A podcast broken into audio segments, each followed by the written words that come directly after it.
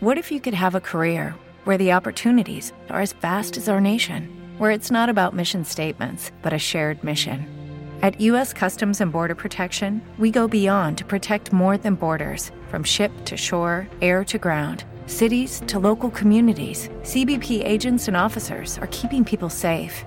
Join U.S. Customs and Border Protection and go beyond for something far greater than yourself. Learn more at cbp.gov/careers. Hola, hoy 31 de diciembre de 2022 vamos a analizar probablemente el gráfico que va a marcar todo el ejercicio 2023, así que os diría que quizás es el episodio más importante del año, no lo perdáis, vamos a hablar de dos precios que seguro que van a marcar el futuro de la evolución del precio de Bitcoin a lo largo del próximo año. Así que vamos allá, pero lo primero, como decía, 31 de diciembre, os deseo a todos un magnífico cierre de ejercicio 2022 y un gran comienzo de año 2023. Muchísimas gracias por acompañarme. Y si me estás acompañando y no estás suscrito al canal, por favor suscríbete y activa la campana de notificación. Y también te recuerdo que puedes seguir la cuenta en Twitter, en la cuenta oficial que es cripto con y-mercados. Aquí encontrarás un tweet fijado de un servicio que puse en marcha con tres tipos de consultas, 15, 30, 60 minutos. Puedes ver el detalle de esas consultas tanto en este tweet fijado como en el comentario de cada uno de los episodios. Muy rápido, los mercados ayer cerraron negativos, sobre todo con caídas más importantes en, en Europa, caídas en torno al 1% por encima del 1%. También en Estados Unidos los mercados cerraron en negativo, aunque con caídas muchísimo más moderadas. El 0,22 el Dow Jones, 0,25 el Standard Poor's, 0,11 el Nasdaq.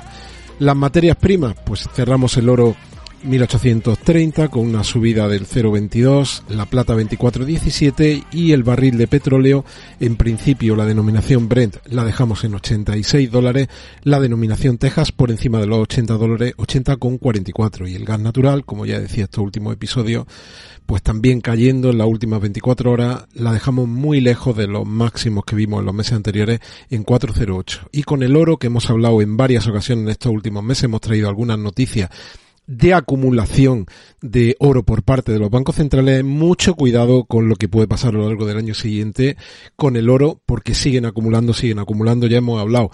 Pues yo diría que quizás cinco o seis episodios durante estos últimos 12 meses de qué puede haber detrás de esa acumulación y el impacto que podría tener cuando los bancos definitivamente terminen de eh, tener todo el oro que ellos quieren y dejen de manipular el mercado. Veremos si es el año 2023 ese año. También un dato muy importante de inflación, es un dato de inflación adelantada aquí en España. Estáis viendo aquí la curva, como la inflación general baja hasta el 5,8 en diciembre y lo que es preocupante es que la subyacente, que no tiene en cuenta los precios de la energía y de los alimentos frescos no elaborados, sube y marca un máximo, como veis aquí, un máximo casi del 7%, del 6,9%. Cuidado con la inflación subyacente porque va a ser mucho más compleja de llevarla a la zona del 2%. Sobre inflación haré un episodio en los próximos días que entiendo que os va a gustar porque vamos a traer datos muy interesantes que podremos aplicar cada uno a nuestra situación personal y particular. Así que inflación subyacente 6,9, mal dato, la inflación general 5,8, buen dato, veis como la curva ha bajado desde los 10,8 de julio al 5,8 de ahora. Cripto, pues tenemos por aquí el listado, hoy analizamos cómo cerramos el año, veis aquí variación anual, muy rápido, el top 25 y el top de toda nuestra lista que es esta de aquí, de CoinMarketCap, Criptomercados y Pymes, la seguís 553 de vosotros y cerramos un año para olvidar en las cripto, un año muy parecido al 2018, en el que Bitcoin, que ahora mismo está cotizando a 16.559 y Ethereum ha perdido la cota de los 1.200, está ahora mismo en 1.197, pues Bitcoin se deja en, en el último año un 65,25. Ethereum se deja un 68. BNB se deja un 53 en este año. XRP se deja un 59.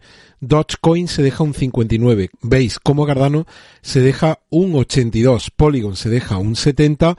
Tron se deja bastante menos de lo que se ha dejado tanto Ethereum como Bitcoin, se deja un 28%. Polkadot se deja un 84, Litecoin se deja un 54, tiene un mejor comportamiento que Bitcoin, SIBA se deja un 76,21% y Uniswap un 70 y fijaos aquí, Solana se deja nada más y nada menos que un 95%, un 94,46, Avalanche se deja también un 90,42, Chainlink se deja un 73 y rematamos por aquí, Cosmos Atom se deja un 74, Monero un 41,70. Y si nos vamos a esta clasificación que tenemos, pues ya veis cómo es una clasificación en la que en este último año lo único que está en positivo o se queda cero son las stablecoin. Porque todo lo demás o algún proyecto que ha nacido hace menos de un año, pero cuando ya nos vamos a proyectos que llevan más tiempo, pues ya veis cómo lo primero, porque voy a quitar aquí el token de Leo, que es un token que ya hablaremos en algún episodio o en la comunidad, lo analizaré que lanzamos ahora enero. Fijaos, TRX es el que mejor comportamiento tiene, el 28,51. Quan el 40 en esta clasificación que tenemos con más de 200 cripto. Es que tiramos más abajo y hay algunas cripto que se dejan, como es el caso de Solana, hemos dicho un 94. Veis aquí otras mm, mucho más atrás en la clasificación, otro 94. X-Room se deja un, a un 96. Bueno, pues esto es lo que hemos tenido en los últimos 12 meses y ahora nos vamos a ese gráfico que yo os decía tan importante respecto a lo que puede pasar en los siguientes ejercicios. Mira, este es un gráfico de velas anuales de Bitcoin, de todo lo que ha ocurrido desde que Bitcoin está cotizando y fijaos aquí cómo podemos decir que hemos cumplido un ciclo de cuatro años hasta ahora al cuarto año tenemos el halving, aquí de nuevo empieza el, segundo, bueno, no es el segundo ciclo porque arrancamos de antes, pero sí que lo he enumerado así, año 1, año 2, año 3, año 4 con el halving, y ahora estamos en el proceso de año 1, año 2, año 3, que será el 2023, y año 4, 2024 con el halving. Bien, pues ¿por qué yo llamo al episodio 2023 veremos a Bitcoin en 8.000 dólares o veremos a Bitcoin en 14 mil dólares. ¿Por qué lo llamo así?